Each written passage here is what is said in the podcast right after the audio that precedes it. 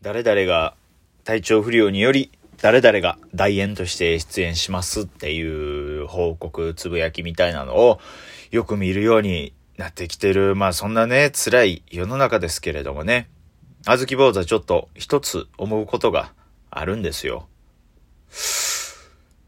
いっぱいいっぱいいろんな大きな間違いが起こって、あずき坊主が東京スカパラダイスオーケストラのパーカッションとして大演で出たりせえへんかなあずき坊主の豆喋り。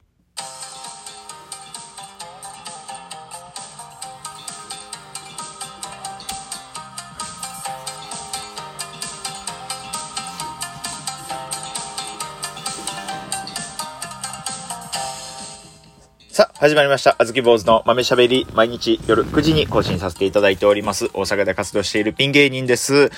はい。大乱暴ボマッシュブラボーズとしても活動しておりますので、そちらも、えー、見ていただけたら嬉しいです。えー、唯一できる楽器は、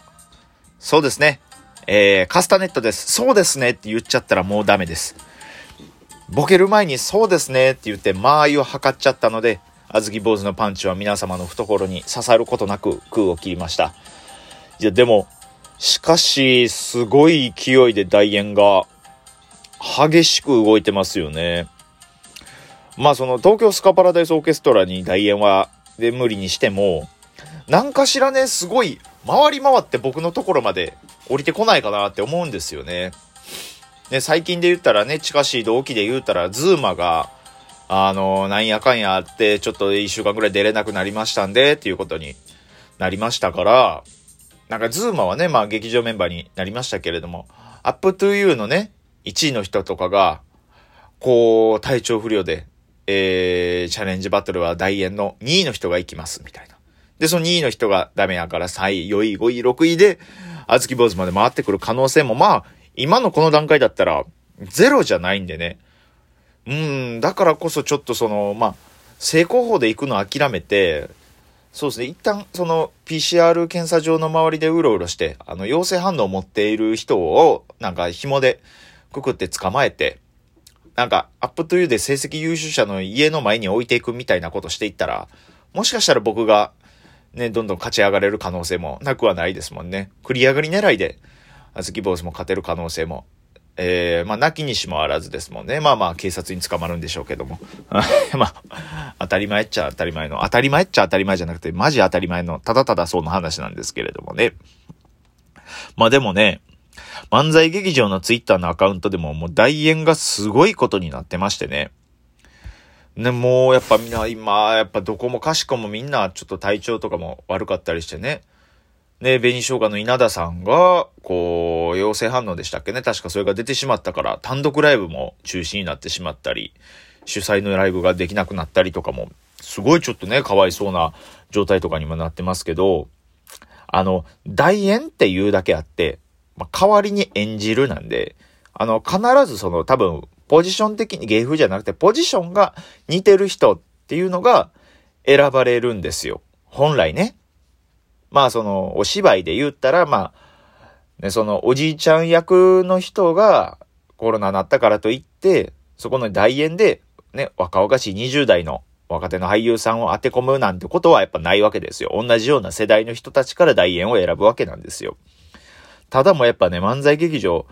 やっぱもう今何をどう気ぃつけてもかかってる人、陽性反応出る人っていうのが多いんでね、多分そうも言ってられなくなってるんでしょうね。すごいことになってますよ、今。例えばね、例えば、その、ね、R1 チャンピオンの盲目の漫談師、浜田雄太郎くんが、まあ、例えばコロナかかりました、休園しますってなったとしたら、まあ、なったとした時に、ね、なんかまあ、回り回ってですよ。あずき坊主に大円が降りてくるっていう可能性は、まあまあ、ね、ある、あったとしてね。あったとしたら、まあ、それは普通の流れなんですよ。同じ漫談をする人なんでね。ただその、漫談だからといって、ヨピピが出れなくなった時に大円で小豆坊主が出るっていうのはやっぱまあありえない話じゃないですか。そのヨピピの代わりがね、小豆坊主務まるわけないし、いや、それは浜田君の代わりも務まらないですけど、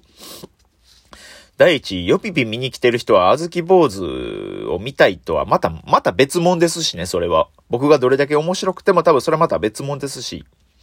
多分ヨピピの代演が務まるのって、何ですかねあ、なんでしょうね。なんか、なんか、長、長細い犬とかちゃいます？なんか、金持ちが飼ってるような、なんか、こういう毛一本もない、なんか細い細い犬とか、あ、でも、一人いますわ。ヨピピの代演しっかり務まるの。マジカルエミちゃん。あの、多分大阪じゃない方はちょっとご存知ないかもしれないですけど、大阪のローカルタレント、地下アイドルとして活動してある、エミちゃんというね、あの方がいてはるんです。アウトデラックスにも出たことあるんですけど、あの、力士がすごい好きで、あの、お相撲さんがすごい好きでね、お相撲の情報を毎日のように YouTube とかに上げてはる方なんですけど、エミちゃんという方が、キャーのキャーの、マジカルエミちゃんですの、今日も皆さんに笑顔届けていくなのは？って言って、あの、オープニングトークめちゃくちゃ上手い人がいてるんですよ。あの、ま、あの、マジカルエミちゃん驚く中で、オープニングトークめちゃくちゃ上手いんですよ。その、あの、そのトーク、あの曲と曲のつなぎ目のトークがめちゃくちゃ上手いんですよ。すごいこう自然に、フリートークの流れから自然に次の曲のキーワードがトークの中に散りばめられていて、それでは聞いてくださいって言ってさ、始まるのがめちゃくちゃ、まあまあよかったら皆さんまた調べてくれたらいいと思うんですけれども、似た人が選ばれるべきなんですよ。ただやっぱ人員不足なんでしょうね。ラニーノーズの香りがヒューマン中村さんやったりするんですよ。そんなわけないやんって思いますやんか。その、僕もツイッターでしか見てないですからわかんないです、ヒューマンさんも多分そういうこと確か言うてましたわ。それはね、まあまあ面白さはもちろんヒューマンさんですけど、まあそのね、ラニーノーズやと思ってきてヒューマン中村さんが出てくるってなったらやっぱまたちょっと話は違いますしね。面白さは別としてね。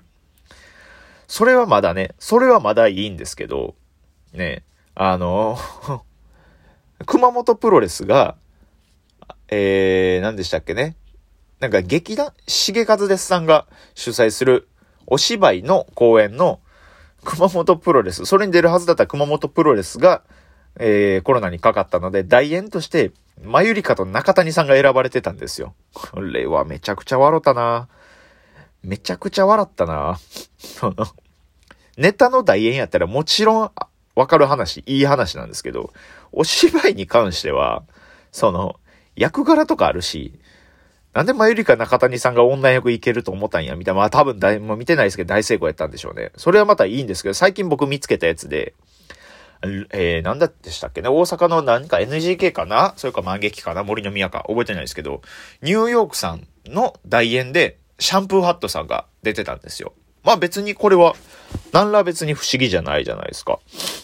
なんだったら、そのね、そのシャンプーハットさんもお忙しいのに受けてくださってありがとうございますぐらいの、シャンプーハットさん見れるんだ嬉しいのぐらいじゃないですか。ただ別にそこじゃないんですよ。ニューヨークさんがシャンプーハットに変わった、シャンプーハットさんに変わった、そこじゃなくてですね、その、そのシャンプーハットさんになりました、大円シャンプーハットですのつぶやきに、引用リツイートで、全く知らない人ですよ。多分お笑いファンの方なんでしょうけど、お風呂つながりかなってコメントしてたんですよ。もう意味分かった方もいるかもしれないですけど、あの、その、ニューヨーク、その、ニューヨーク、入浴、お風呂、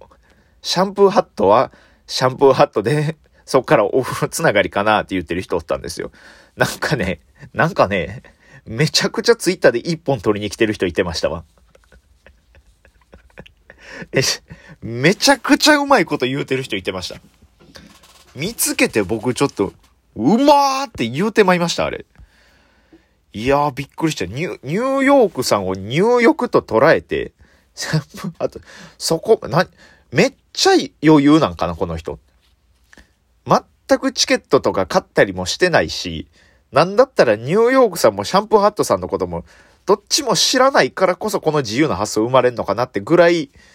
めちゃくちゃうまい一本取ってはりましたね。いやー、あれはびっくりしたな。そんな、そももう吉本社員もまさかそれでシャンプーハットさんにしたわけないですしね。絶対そんなところまで頭回ってないですし。そんな遊び心ある社員さんやったら僕その人のために売れたいですし。ぜひその人にマネージャーついてほしいし。ね、なんだったら作家として、放送作家としてなんか舞台の設営とかに携わってほしいぐらいです。そんだけ遊び心ある人だったら、いや、まあ、お前絶対そんなこと考えてないんでしょうけれどもね。いやー、あれはびっくりしたなね、多分そのツイート残ってるはずなんで、皆さんよかったら探してみてください。いや、あれは面白かったですね。大円がね、今まさかね、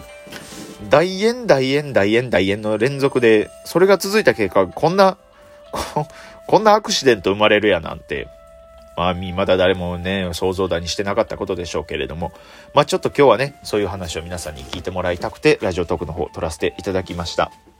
皆さんは本当に体の方に、体の方お気をつけて、日々の生活の方を頑張っていってください。大阪だったらほんまにね、もう8000人とかもね、どんどん出てきてます1万人も超えるんじゃないかみたいな状況ですから、本当に皆さん、